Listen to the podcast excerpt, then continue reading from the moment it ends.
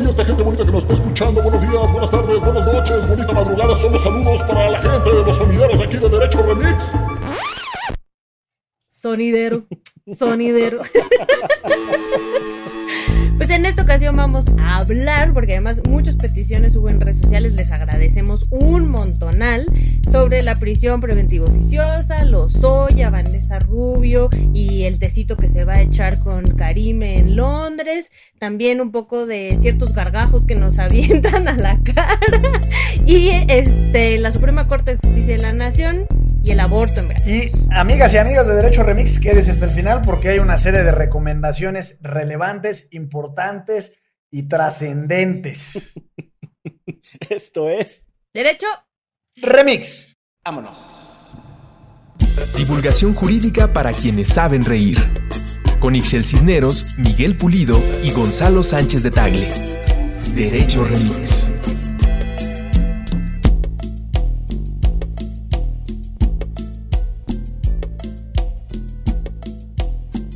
Vamos a empezar porque la H Producción, encabezada por Carla Juárez Góngora, tuvo a bien recopilar los temas eh, que yo ya creo que nos están ahí aplicando el canasteo, ¿eh? nos están embarazando la, las encuestas y las participaciones de la gente porque nos pusieron como ocho temas para comentar, no nos va a dar tiempo y si les parece lo que yo diría es que nos vayamos arrancando, pues casi que en el orden que se nos presentó, ¿qué les parece muchachos?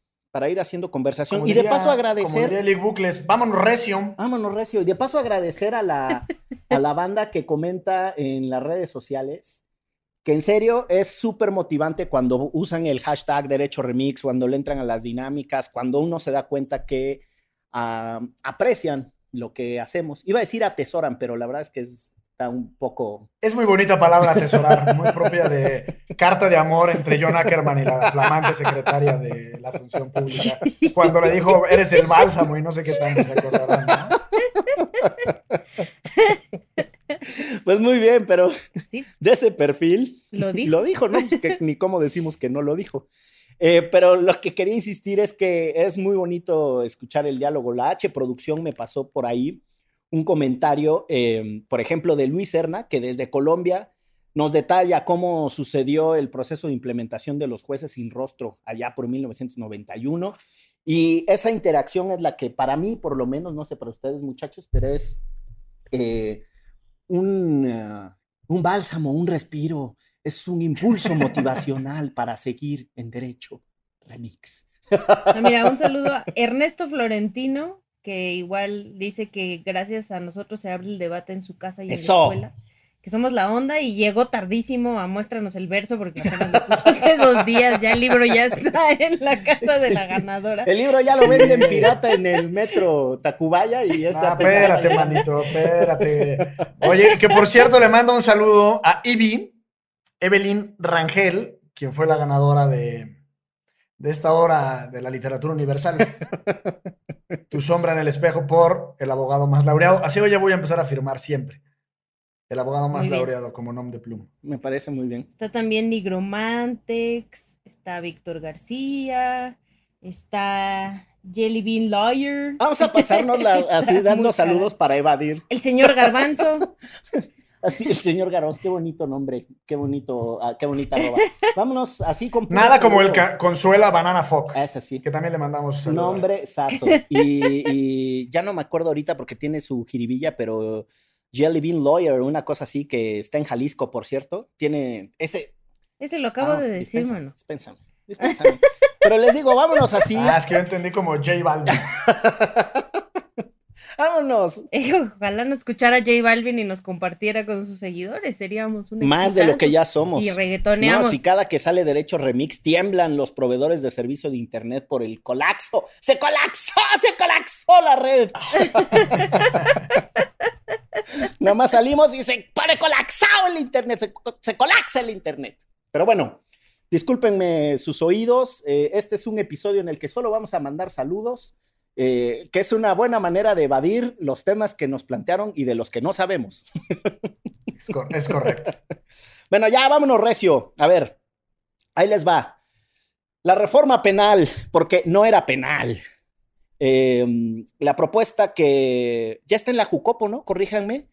Eh, la 4T tiene esa obsesión con la prisión preventiva oficiosa y una vez más va a ampliar el catálogo de delitos en los que basta con que a alguien se le acuse de algo, un fiscal acusador, un ministerio público vaya con un juez y el juez diga, eh, vamos a vincularlo al proceso y esa vinculación al proceso, que tiene el propósito de demostrar si eres inocente o culpable, te vas al botiquín y con el rezago judicial que hay y con las técnicas ahí marrulleras que existen, pues la posibilidad de que te quedes unos años esperando a que decidan si eres inocente o culpable, son la, posibilidad de que eso suceda es muy alta. Y la 4T tiene un romance eh, desprolijo de técnica jurídica con la prisión preventiva oficiosa. Ahí se las dejo. Pero la 4T y Mancera, ¿no? O sea, hay varios también este, legisladores de oposición que también están desde hace ya un rato diciendo que hay más crimen en el país porque se hizo esta reforma penal y ahora dejamos salir a, los delincuentes, ¿no? Y andan en las calles haciendo sus fechorías en lugar de estar en la cárcel. Y creo que con esta propuesta la onda es que están este, echando para atrás una reforma penal que costó mucho dinero, mucho esfuerzo, mucha este, lágrimas y risas de muchísimas personas para empezar a caminar hacia un sistema penal distinto y de repente dijeron, no, pues, pues ¿por qué no nos regresábamos como estábamos? Pues sí, eh, el 27 de julio del año que transcurre, el gobernador, fíjense lo curioso, el gobernador del estado de Oaxaca, que por cierto le mandamos un saludo a nuestra podcast escucha Mariana, que vive por allá. Mariana Toledo, eh, gran, gran escucha. Abrazo. Se presentó en la Junta de Coordinación Política y empezó a decir una serie de, cosas, citándole a César Beccaria y a Kant con mucha vehemencia. Eh, para decir que pues, el tema penal en México estaba muy delicado y que en realidad era una cuestión de las leyes. Literalmente le echa la culpa a las normas. Y en consecuencia, deja una especie de iniciativa. E, el primer elemento es que es muy curioso que un gobernador no tiene la facultad para presentar una iniciativa. No la presentó como tal, sino es una propuesta que le deja a la Junta de Coordinación Política eh, por conducto o por medio de su presidente, que es este Monreal, Ricardo, a quien no se mandamos a saludar tampoco, o no lo sé. Pero bueno, no, al, Rich, es Rich, no. Al Rich no, ¿no? no. Eh, y, les deja esta propuesta que en realidad, eh, más allá de si viola o no viola o transgrede el procedimiento legislativo de reforma al Código Nacional de Procedimientos Penales, primero quisiera decir con Chelagüera que las instituciones tardan mucho tiempo en madurar y que el sistema penal acusatorio, pues en realidad está en su génesis, están haciendo, los jueces están aprendiendo, los abogados y litigantes están aprendiendo, los fiscales igual, y pues hay que darle su tiempo un poco para que aterrice. Y la otra cosa, y en realidad lo preocupante y el fondo de, esta propuesta, es que en este Código Nacional de Procedimientos Penales, en la reforma, se establece que, eh, que los delitos de prisión preventiva oficiosa son aquellos que están expresados en el Código Penal Federal.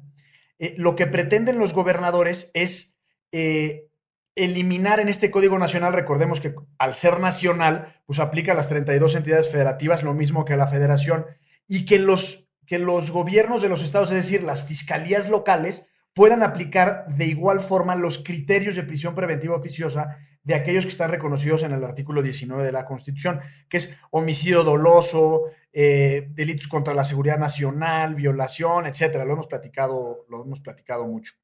Eh, y entonces, ¿qué sucede? Hoy por hoy, esta prisión preventiva oficiosa no aplica a los estados, lo que pretenden es que sí se aplique a los estados. Y es grave por lo que hemos platicado. En primer lugar, porque la, la prisión preventiva oficiosa debe ser la última razón de un proceso de investigación criminal, por un lado. Por el otro, elimina un incentivo real para los fiscales y para las policías investigadoras de realmente hacer su chamba e investigar la comisión de delitos, las probables responsabilidades, etcétera, porque dices, pues no hay bronca, el presunto ya está tras las rejas, está en el tambo, y entonces a mí un poco me da igual ya hacer mi chamba de manera correcta e investigar de manera precisa, porque pues ya está en la cárcel. ahí luego. Ahí, sí, ahí luego vemos, ¿no? En serio, y, y ya veremos qué sucede después.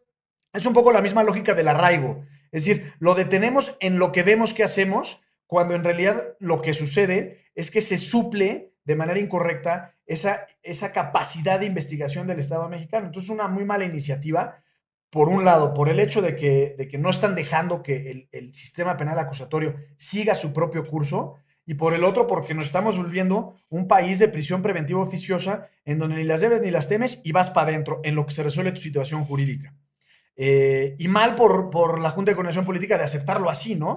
No, que la cosa es que sabemos que en este país terminan en la cárcel un montón de personas inocentes, ¿no? Y que mientras no haya un proceso como tal, no hay un juicio, están ahí en la cárcel esperando que les que la justicia decida si son culpables o inocentes y en muchísimos de los casos realmente se convierten en delincuentes adentro de la cárcel, ¿no? Entonces, no hay una cuestión de reinserción, no hay una cuestión de prevención, entonces es como metámoslo todos al botiquín y ahí luego investigamos, ¿no? Y ese luego investigamos nunca llega y ahí se quedan, ¿no? Nada más para que le calculemos eh, el agua a los camotes de lo que está intentando hacer el... el Así decía mi abuelita. fíjate, ya tengo frases de abuelita.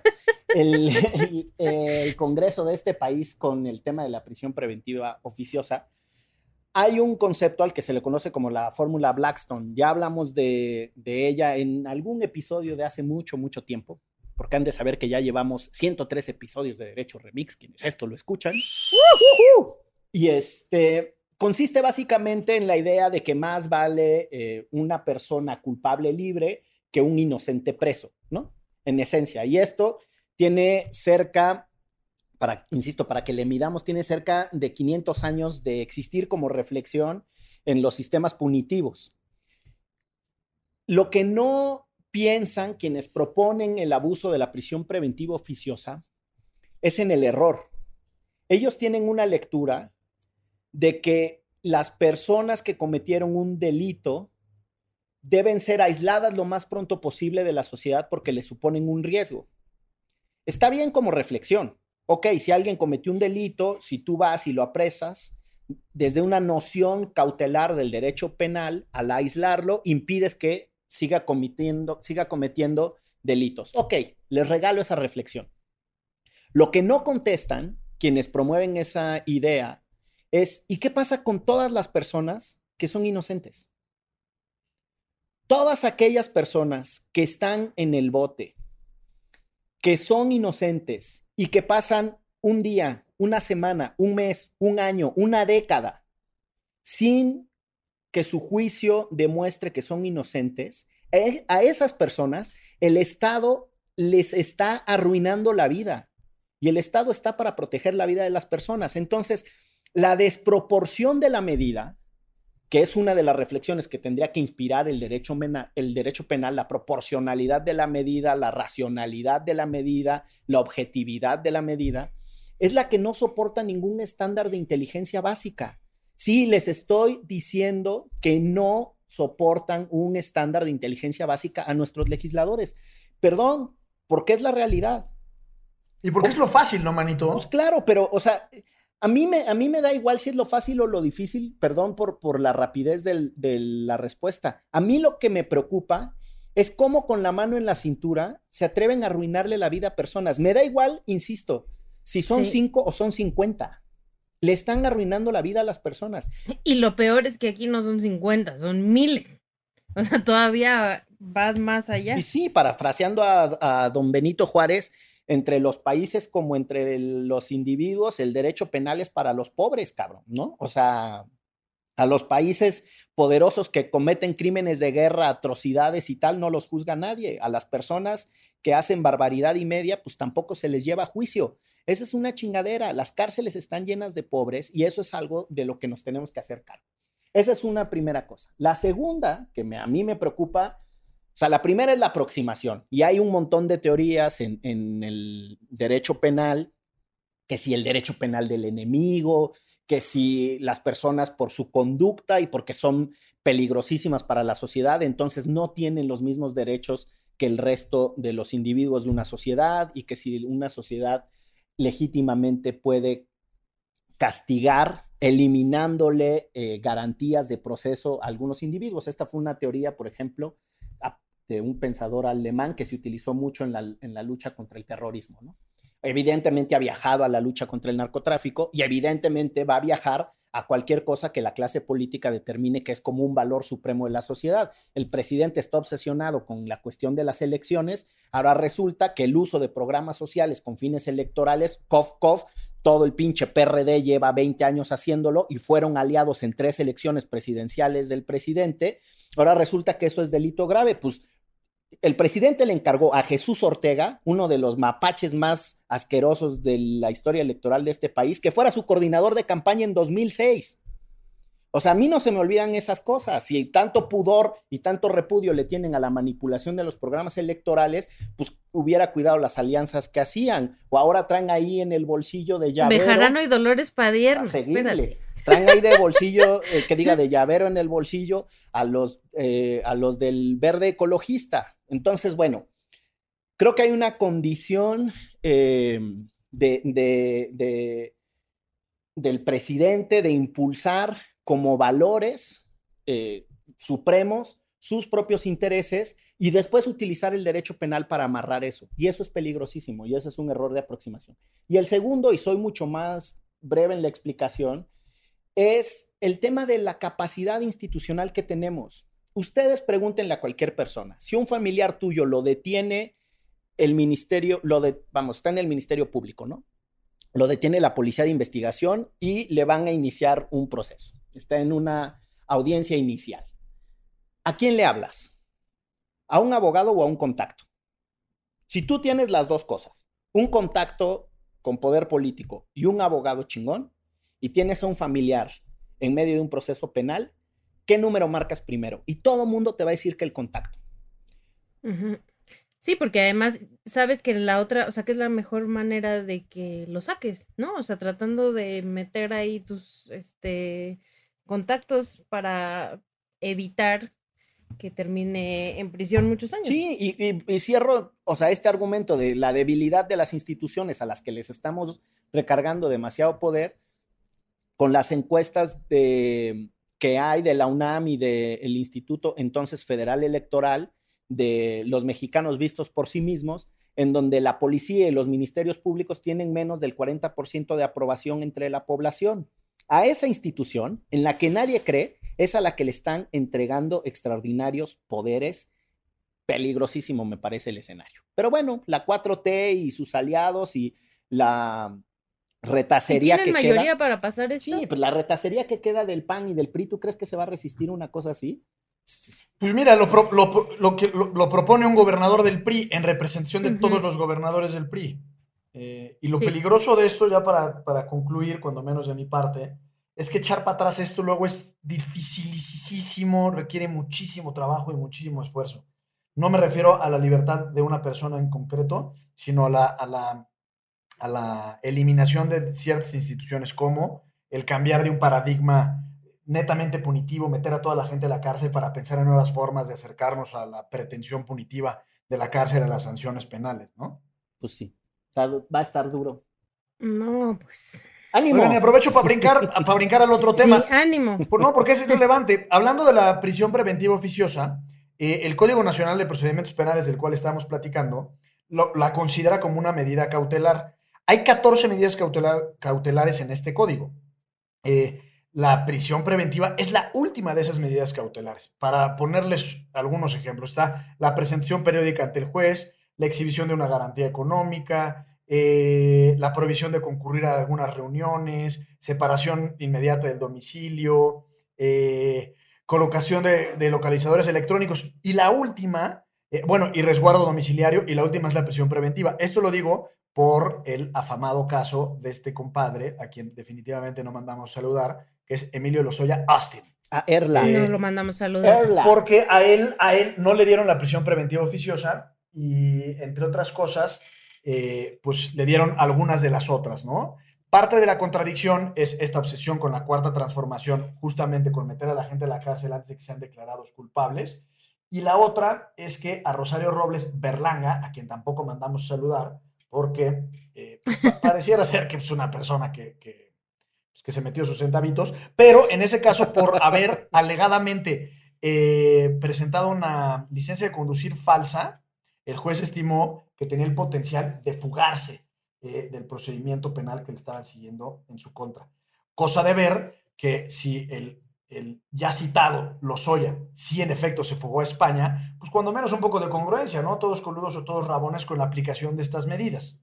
Totalmente. Sí, y qué bueno que ordenas la idea de las medidas cautelares, nada más para... Gracias, manito. No, pues que es que lo hiciste muy bonito con esa estructura poética que te distingue. Este, Acá ya echándose flores. eh, Unos a otros. Sí, oh, no, pues, la, trabajo. Oh, tú la también. poesía jurídica que encabeza el abogado más laureado es una de las doctrinas más influyentes de nuestros tiempos en la formación de abogados. Pero bueno, Claro. eh, hay que entender que lo que buscan las medidas cautelares, para, para explicarle rápido a las personas, es proteger algo o evitar que algo suceda. ¿no? Entonces uno puede tener medidas cautelares en muchos ámbitos del derecho. Por ejemplo, en el ámbito de los derechos humanos es muy común que se soliciten medidas cautelares. Hay una discusión técnica y procesal muy bizarra sobre si hay una diferencia entre medidas cautelares y medidas precautorias. En todo caso, lo que, pro- lo que proponen esas medidas es que se tomen acciones que eviten que suceda algo que después ya sea muy difícil desbaratar, ¿no? Esa es una de sus corrientes. La otra eh, em, es la que busca que se protejan algunos valores eh, jurídicos, ¿no? Que se, o algunas cosas que le interesan a las sociedades. El ejemplo llevado y traído de los amparos y de lamentada suspensión y que alguna vez el abogado más laureado lo explicó aquí eh, de manera un poco abigarrada, pero nos lo explicó el cabrón, era que este, la, suspensión, del amparo, pues, para todo fin práctico es eso, es una medida que evita, el juez dice, a ver, ¿qué tal que la autoridad esté equivocada? Si yo no protejo a este ciudadano, después va a ser un desbarajuste, retrotraernos, se dice en el derecho, o sea, irnos para atrás y deshacer el cagadero que cometieron. ¿Qué trato de decir con, eh, con todo esto? Que la idea de las medidas cautelares en los procesos penales pues por esencia buscan evitar que se destruya evidencia, ¿no? En algunos casos. Pero el, el- el ambiente del que estamos hablando en el caso de Lozoya y en el caso de Rosario, eh, lo que buscan es evitar que la persona se pele, dirían en los procesalistas, que se sustraiga de la acción de la justicia, ¿no? Y dirían los, y dirían los abogados agraristas que tire pa'l monte, ¿no? Exactamente. y ahí la, la importancia de reflexionar que lo que buscan esas medidas es asegurarse que la persona esté siempre bajo la mirada del Estado, que no se les pele, que se presente a juicio y que si lo llegan a encontrar culpable, matanga, dijo la changa, lo pepenen y lo metan al botiquín. Esa parte, esa parte es la que nos tendría que interesar. Y a mí el caso de Lozoya me parece, para no repetir lo que dijo el abogado más laureado en el contraste con el de Rosario Robles, a mí me parece que el caso de Lozoya tendría que servirnos pedagógicamente para discutir que el Estado sí tiene alternativas, sí tiene posibilidades. Lo que pasa es que se pone prangana, echa la pachorra cuando tiene que pensar esas alternativas en beneficio de los pobres. Esa es la parte que a mí me frustra. Y es que el derecho penal es peligrosísimo, arrebata minutos de libertad. Ya nomás con eso nos tendría que poner los pelos de punta a todas y a todos. Pero bueno, ya me ando otra vez encendiendo. Sí que desayunas no, pues ahora sí me desayuné mi... chilaquiles bien No, picosos. no, no, fíjate mi frutita con cereal. Muy bien. Pero bueno, y la otra mirada sobre el caso Lozoya, que no sé ustedes cómo le estén viendo, es el enfoque de la acusación, porque hasta lo que hemos visto, pareciera que es un nuevo caso que se enfoca en el malo maloso, ¿no? Él como, como el corrupto individual, que en todo caso va a entregar a otros corruptos individuales, pero no hay una aproximación en la investigación, por lo menos lo que se aprecia desde fuera y lo que dicen las propias autoridades y lo que el Consejo de la Judicatura Federal ha compartido con los periodistas en sus chats, de que tengan una acusación sistémica, es decir, que hayan identificado la red, que ya tengan estructurada la red y que Lozoya sea el que los esté llevando a hacer que los otros elementos de la red caigan. Que O esa, sea, lo que quieres es un mini macro proceso. pues ni tan mínima, Nito. Yo, o sea, yo creo que el, el enfoque desestructurado que tienen estos changos en la acusación a lo que nos va a llevar es que si Lozoya como el último chango del mecate se jala un chango que está más arriba, eh, pues lo va, lo va a tumbar, pero no están ni cortando la liana ni desarmando a toda la changada. Y eso está de la chingada. Además, esos procesos eh, o esas estructuras no es la primera vez que los ocupan, ¿no? Entonces estaría muy bien saber cómo es esa estructura de, cómo desvían dinero, de cómo utilizan dinero para las campañas, etcétera, para acabar con una estructura así y esos procesos y que no se vuelva a repetir algo, algo como lo que, lo que hicieron en el caso de Lozoya, bueno, Lozoya y sus compas. Y la onda es que aquí, como dices, pues pongamos tres o cuatro nombres este, que nos van a dar mucha felicidad, que terminen en el bote y ya, se acabó, ¿no? Y no hay nada más para allá. Que también, según las primeras declaraciones de Lozoya, lo que él dice es que lo obligaron, ¿no? Y que lo, y que lo amenazaron y que es inocente. Entonces, pues también, este, va a estar re buena la novela, fíjate, que como vaya pasando el tiempo. El chiste es que la hagan pública también, porque si nada más nos van a cuentagotas diciendo las cosas, pues está canijo. Pues sí. Sí, a ver qué sucede. Pero si eso de que lo obligaron y demás, pues tampoco, ¿no? No alcanza, no alcanza, no alcanza a desarrollarse el argumento. Sí, lo obligaron y, y mientras me obligaban me echaba unos whiskies carísimos con ellos en unos restaurantes carísimos de Nueva York. Y por cierto, ¿no se acuerdan de aquella frase que se hizo pública que le había dicho, o sea, ese fue el trascendido, le había dicho Lozoya a Santiago Nieto, cuando Santiago Nieto era el encargado de la FEPADE, que es la fiscalía que investiga los delitos electorales, que tenía tiempo y recursos para romperles la madre. Estoy citando lo que literalmente se, se movió en trascendidos.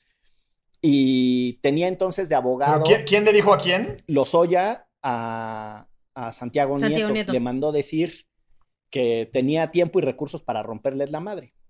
Y O sea, muy ese- bravío. Sí, sí, pues muy sácale Sí, por eso al final a Santiago Nieto lo terminan corriendo. Sí, me acuerdo. Y lo que parece, o sea, y lo que dice, como dice Miguel, los trascendidos, es que esta es una venganza contra los Oya justo por cómo trataron a Santiago Nieto. Dijo, ah, sí, pues ahí va la mía, culeros. Sí. Como microbusero, ¿no? Pues ahí te va la lámina. No, como el de la come de ayer. No que muy león, no que muy león. Exacto. bueno, tenemos otros temas. ¿Les parece si hacemos una pausa y este regresamos? Ya saben, muchachos, qué decir para que no nos acuse la producción. Esto es. ¿Derecho? Remix. Señoras y señores, hoy les venimos presentando a nuestra gente querida de Patreon. Saludos a Jorge Holguín, Víctor García, Manuel Meléndez, Mario Duque, Rodrigo Vizcaíno, Chivis Olivares, Grimalda, Elsa Iraíz, María Rosa Valencia, Gabriela Naranjo, Cristian Flores e Isaac Mendoza. Y estamos de vuelta, amigas y amigos de Derecho Remix. Y para no dejar de comentar el tema, yo estoy muy enfadado con una ex senadora de la República, proveniente de las filas del Partido Revolucionario Institucional, que un buen día se despertó y dijo, ¿qué creen, amigos compañeros, compañeras, senadores y senadoras? Ya como que ya no se me antoja tanto ser senadora, como que no está a mi altura, como que ya, ya me está aburriendo esto de andar viniendo a, la cámara con tapabocas y demás, y entonces prefiero irme de cabildera a una oficina, obviamente, de consultoría política en Londres. Estamos hablando nada más y nada menos que de Vanessa Rubio, que pues obviamente era la coequipera de eh, candidato del PRI, Meade, y pues nada, o sea, me parece que Yo es una como vez me la encontré con su papá en un restaurante japonés y yo estaba comiendo con Risco. con Y riesgo. fueron ahí a, hoy a saludar, hola Risco, no sé Sí, qué. sí, Que su papá también es, no sé si todavía sigue escribiendo en Reforma, Luis Rubio, pero escribía en Reforma. Ah, mira. Y bueno, Mira tú. para terminar la conclusión, me parece que es un gargajo en la cara a todos los mexicanos y una falta de respeto institucional este, a la institución propiamente. ¿no? Súper gráfico. Es que la palabra gargajo es muy gráfica, ¿no? Como que Sí, sí, cosas. La verdad yo me imagino un futbolista acá cuando van caminando y Exacto.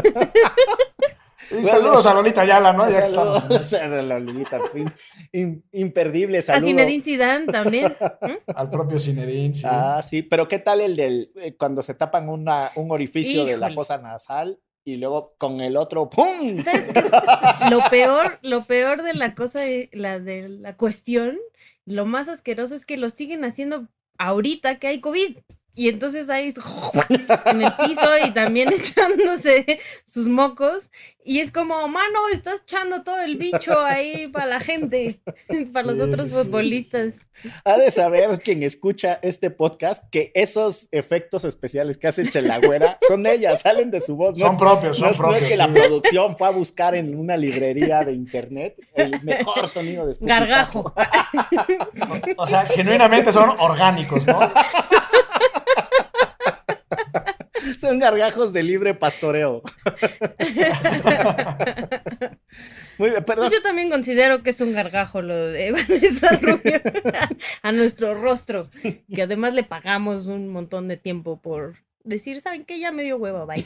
Ahí se ven. ahí. Casualmente, casualmente, cuando hay una investigación en curso, ¿verdad? Este, para toda la bandita priista y panista que tuvo que ver con lo de la reforma energética, que tuvo que ver con lo de Pemex, agronitrogenados, etcétera, etcétera, etcétera. Exactamente. Está bien, Me voy a otro país, así. Me- casualmente mejor renuncio y me voy a otro país. No, además ese era un grupo de, de jóvenes que movían un montón de presupuesto entre Aurelio Nuño, eh, Fernando Galindo, Alejandra Lagunes. Alejandra Lagunes, que Alejandra Lagunes estaba, si mal no estoy, en esta cosa de innovación tecnológica, una cosa así, ¿no? O sea, una- un- ahí en Presidencia de la República. Aurelio, que terminó de secretario de Educación, pero antes de eso fue el jefe de la oficina en la presidencia, que ustedes saben tiene cargo de formal de secretario de Estado e integra el gabinete y es una, per- una persona poderosísima. Eh, Fernando Galindo, que era el subsecretario de egresos, un jovencísimo que conoció a Videgaray y estos changos y después su única experiencia previa es que había estado en la, había sido secretario técnico de la Comisión de Presupuestos en la Cámara de Diputados y de ahí lo brincaron a subsecretario de egresos, el que sienta a los gobernadores y le dice, manito, o te aclimatas o te aclichingas, cabrón, ¿no? O sea, porque si no, no te mando dinero. O sea, Si no, no te paso la y lana. Vanessa Rubio era parte de ese grupete, no sé si son amigos entre ellos, pero vamos, por, por campo Y- y Lozoya generacional. Era el otro. Sí, por campo generacional y, y capacidad de, de gestión y acceso a recursos, eran muy poderosos esos muchachetes del inicio del sexenio anterior y pues ojalá a los que hayan hecho tropelías, pues que les caiga la mano peluda, ¿verdad? Pero bueno. Sí, nada más le faltó a Vanessa Rubio irse a algún país donde no haya extradición para México. cosas así. Casualmente Casualmente voy al Senado. Me voy a Bueno, va a estar con su comadre, ¿no? La esposa de Alex Huerta, que no me acuerdo cómo se llama. Karime Macías. Karime Macías, Exacto. Que te vive en Londres. paisana. Exacto. Sí, a ver, se van a ir a echar sus cafecitos ahí al sojo. O No, pero su té-. Su té, su té, ¿no? Su, Su té, té, con limón. y- sí. O sus chelitas. Exactamente. Oigan, pero a ver, otra vez nos estamos dispersando, chingados. Y hay un montón de temas. Sus chelitas. La chelagora siempre huele a la, a la cheve, de O sea, verdad. la chela. Invariablemente. O sea, Sí. no hay forma Pero de hablar ver. de un tema sin que el chelagora termine. Van a Inglaterra. O sea, creo que es más famoso los, Los pubs, sí. en Inglaterra que en Ah, pero se las dan de muy finurris y demás van a andar ahí con sus sandwichitos de pepino y sus tés. con piernita cruzada y dedito. Así, acá, Y, sombre- acá. y sombrerito victoriano, obviamente. Para los mejores Pero como el barrio nunca sale de uno, después del té. Exacto. Oigan, a ver, nos, nos pidieron que comentáramos y en repetidas ocasiones el tema de la Suprema Corte y el proyecto que no se aprobó para la liberalización del aborto en Veracruz. No sé por qué la producción le puso así, porque me suena raro eso de la liberalización del aborto, pero bueno. Em, pues, ¿qué? ¿Qué traen ustedes con ese tema o qué? Pues a mí, digo, la discusión tiene ya desde 2007 que se hizo en la Ciudad de México eh, legal la interrupción del embarazo, pero lo que más me sorprendió en este caso fue que salieron muchas mujeres en redes sociales a publicar sus experiencias, ¿no? Este, sus experiencias de cómo habían sido sus abortos y pues una onda súper, súper valiente, ¿no? Mujeres, eh, algunas de ellas, es más, las conozco. em, hay dos cosas que me sorprendieron, que no había historias de hombres como pareja acompañando a, su compañera que abortó y los comentarios de la banda, ¿no? Hombres y mujeres agrediendo a estas chicas que se atreven a contar sus historias en una red social y pues me parece tremendo que, que o sea, que la gente siga pensando que abortar es algo chido y que, y que la gente, las mujeres lo hacen porque así de, uy, hoy me voy a formar en esta fila para abortar y ya mañana voy a salir caminando como si nada y voy a venir a abortar otra vez. En sí, como, como, como para ver qué se siente, ¿no? Exacto. Entonces, este, el que estas mujeres se hayan atrevido a contar estas historias terribles, este, dolorosísimas después de muchísimo tiempo y que reciban una sarta de comentarios horribles, porque de verdad horribles, me, me parece un reflejo bien triste de nuestro país, ¿no? Pues sí. Yo, yo nada más comentar de, la, de, propiamente de la Suprema Corte. Eh, eh, desechó el caso no de fondo, sino por forma, porque eh, la forma en la que se presentó la reclamación tenía que ver con una figura que hemos platicado sobre todo con el amparo por omisión legislativa de artículo 19 de hace como dos años, en contra de la precisamente ausencia de legislación en materia de publicidad oficial. Y en este mismo caso eh, así lo impugnaron. Yo creo que fue una mala estrategia por cuanto a la impugnación respecta. Eh, el ministro eh, Carrancá, ¿es González? ¿Cómo es, manito? González Alcántara Carrancá. Carrancá su proyecto pretendía darle entrada a esa violación y los otros cuatro ministros y ministras dijeron que no. Yo coincido con esos otros cuatro ministros y ministras. Eh, más allá de, la razón por la cual creo que esto nos debe llevar a reflexionar el papel de la Suprema Corte en estos casos por dos razones. La primera es, eh, no todos los casos tienen que ser atraídos por la Suprema Corte.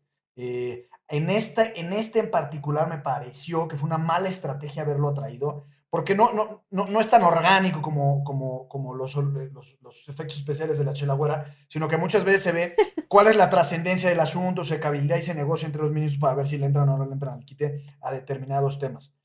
Y en este caso pierde la Suprema Corte porque manda un mensaje cruzado. Es decir, pareciera a la gente eh, que, que, que, no le sabe al tema que la Suprema Corte se pronunció en contra del aborto. Y no, no sucedió así, es una cuestión netamente de procedencia.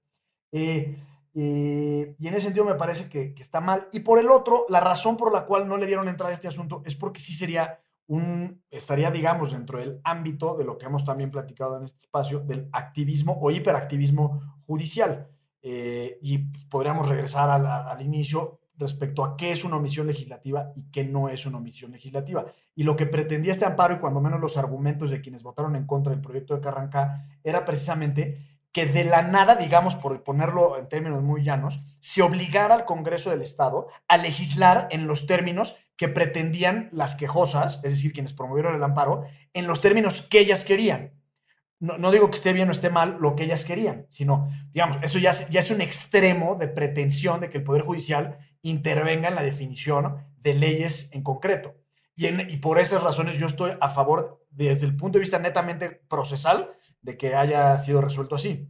Hay un enfoque del caso que es ¿para qué sirve el litigio estratégico? Y como muchas otras figuras del activismo o formas de aprovechar los procedimientos de, de las democracias, viene del extranjero. Propiamente la noción de litigio estratégico o incluso la de litigio estructural para el cambio estructural, pues viene de Estados Unidos, ¿no?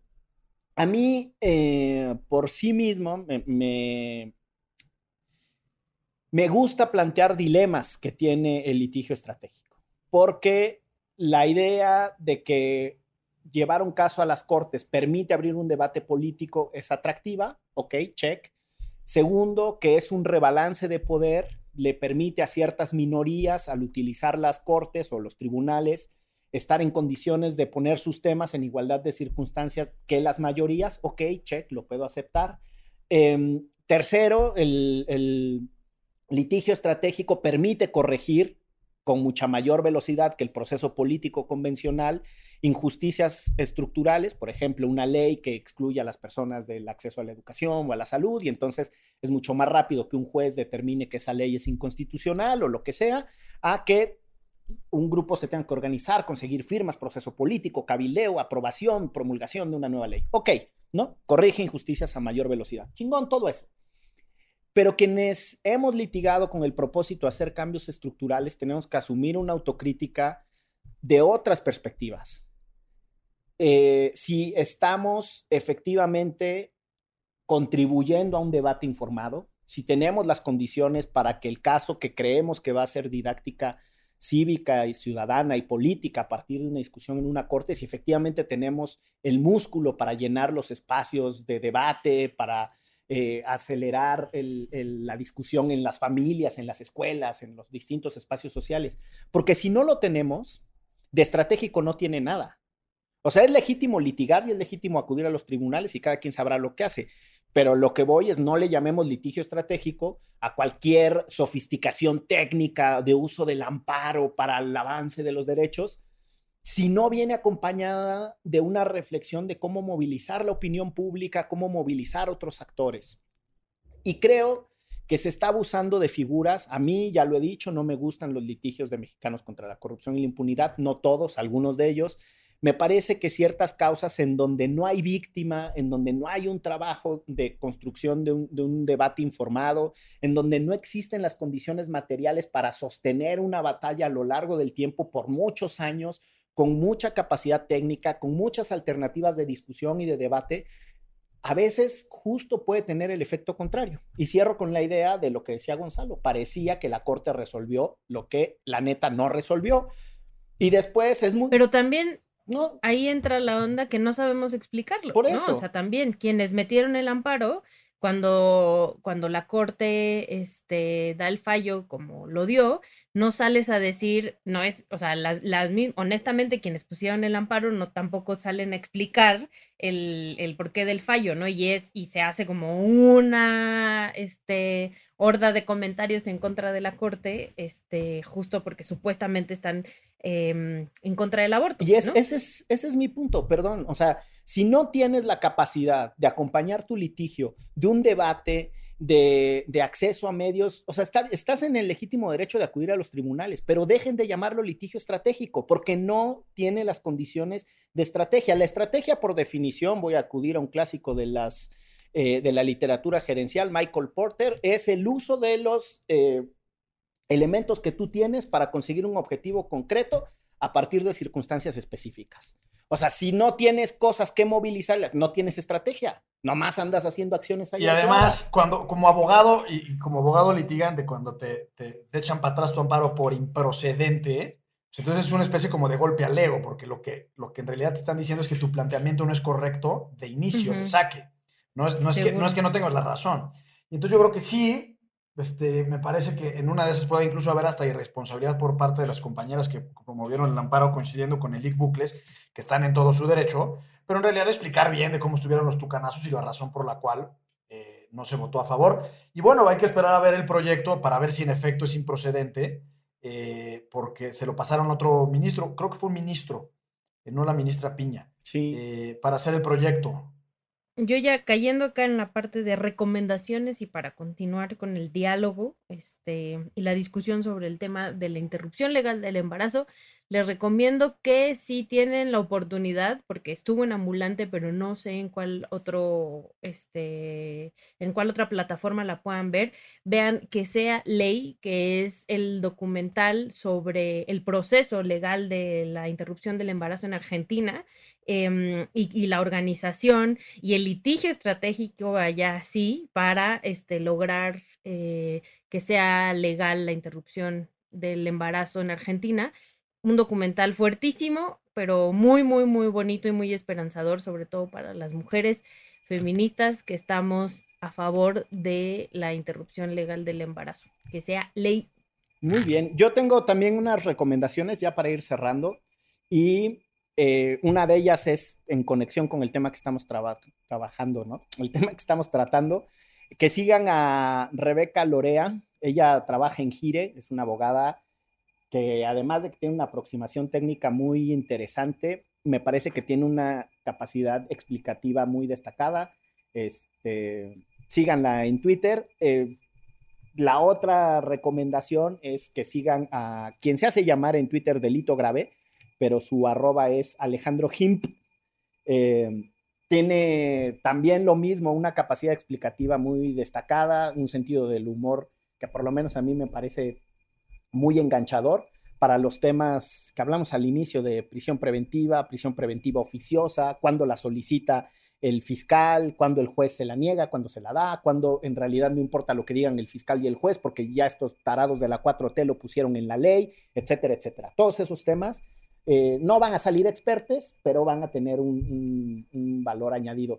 Y solo insistir en una cosa, cuando digo que necesitamos, quienes hemos litigado o hecho litigio estratégico o intentado hacer litigio estratégico, tener una mirada autocrítica, no pretendo descalificar ni la lucha feminista por la despenalización del aborto, ni el avance que han logrado muchas mujeres en el ejercicio libre de la autonomía sobre sus propios cuerpos, y mucho menos el derecho que tienen las personas a acudir a los tribunales para lograr lo que crean que se merecen y que desde su perspectiva se les tiene que conceder o se les tiene que reconocer.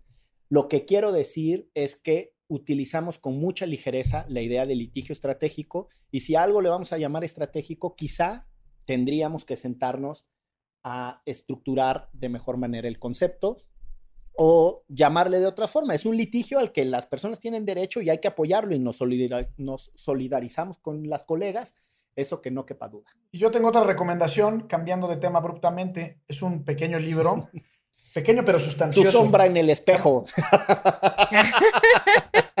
no, se llama Anatomía de un instante. Se llama Anatomía de un instante, de Javier Cercas. Eh, y, esta, y, además es un, es un, título muy expresivo de lo que la obra representa, porque habla del golpe de Estado pretendido por el teniente coronel Tejero el 23 de febrero del 81 en las Cortes Generales en España. Eh, en donde estaba el rey Juan Carlos, Adolfo Suárez y un general que ahorita se me fue el nombre. Pero esto a colación de que eh, Cometa en Twitter nos, nos comentó que qué opinábamos aquí en Derecho Remix de esta salida de Juan Carlos, el rey, ¿cómo le llaman ahora? Rey este... Era el rey emérito, pero ya también renunció a ese. Rey emérito, rey emérito, este, que salió tirado, primero se fue a la ciudad de Porto, en Portugal, y después de ahí a República Dominicana. Eh, era el que cazaba leones, ¿no? el, que cazaba elefantes, leones, y ha estado medio perseguido en los últimos, la, última década por actos de corrupción y demás. Entonces tiró para el monte, literal. Eh, probablemente fallezca en el exilio, si es que es un exilio, pero fallezca fuera de su patria. Y bueno. Como pues, Marcial Maciel. Como el propio Marcial Maciel. No sé por qué como Marcial Maciel, pero Porque es así como, bueno, voy a renunciar y me voy a ir al retiro a pensar lo mal que hice en la vida y ya, me una vida y nunca me juzgaron de nada. De oración y reflexión, ¿no? Exacto. Bueno, pues eso. Entonces, saludos a Cometa. Este, y pues sí, es un libro muy, muy, muy bueno para entender la historia reciente de, de España a partir de la guerra civil, más o menos. Un día tendríamos que hablar sobre el proceso de transición en España, la locura que fue la relación de Franco con el don Juan, que no fue rey, que es el papá del rey Juan Carlos. Se le decía hijo de rey, padre de rey, pero nunca fue rey. Don Juan fue el que negoció que, que se reinstalara. Juan Carlos pasara, ¿no? Que, sí, que a la muerte de, de Franco se reinstalara la, la, monarquía y luego, pues, este tipo, el, el ahora eh, impresentable y totalmente funesto y defenestrado rey Juan Carlos en su momento. Que no le mandamos un saludo. No, para nada. En su momento era un héroe de la transición porque pues, es un proceso político complejo e interesante que valdría la pena algún día platicar aquí. Pero bueno. Me parece súper chistoso que en el 2020 sigamos hablando de monarquías, pero bueno. Sí, esa es una de las razones por las cuales yo creo que lo están persiguiendo mucho también. Sí, totalmente. Salvo de este podcast, porque este podcast es el rey de todos los podcasts, gracias a quienes nos escuchan. Esto es ¡Derecho! ¡Ah! ¡Remix! ¡Vámonos! Divulgación jurídica para quienes saben reír. Con Ixel Cisneros, Miguel Pulido y Gonzalo Sánchez de Tagle. Derecho Remix.